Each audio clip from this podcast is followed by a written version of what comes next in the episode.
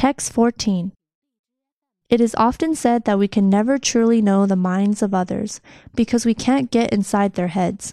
Our ability to know our own minds, though, is rarely called into question. 1. It is assumed that your experience of your own consciousness secures the assertion that you know your own mind in a way that no one else can. This is a mistake. 2.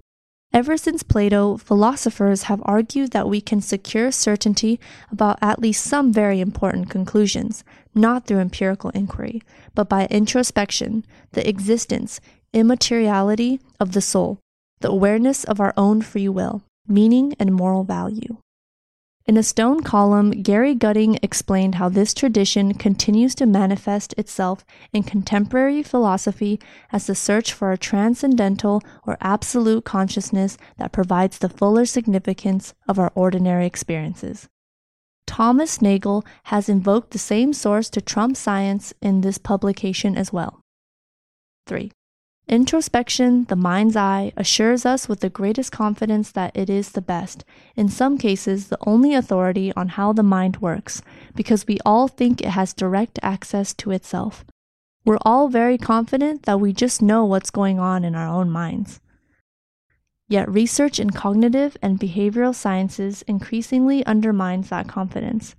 It seems hardly a week goes by without another article in the media reporting counterintuitive laboratory findings by empirical psychologists studying cognition, emotion, and sensation.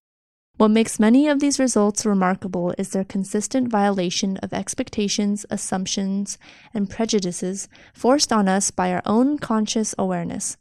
In fact, controlled experiments in cognitive science and social psychology have repeatedly shown how wrong we can be about our real motivations, the justification of firmly held beliefs, and the accuracy of our sensory equipment. 4. This trend began even before the work of psychologists, which showed that the conscious feeling of willing an act actually occurs after the brain process that brings about the act a result replicated and refined hundreds of times since the original discovery in the 1980s.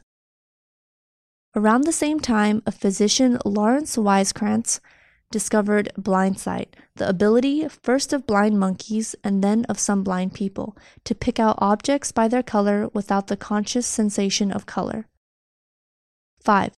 The inescapable conclusion that behavior can be guided by visual information even when we cannot be aware of having it is just one striking example of how the mind is fooled and the ways it fools itself.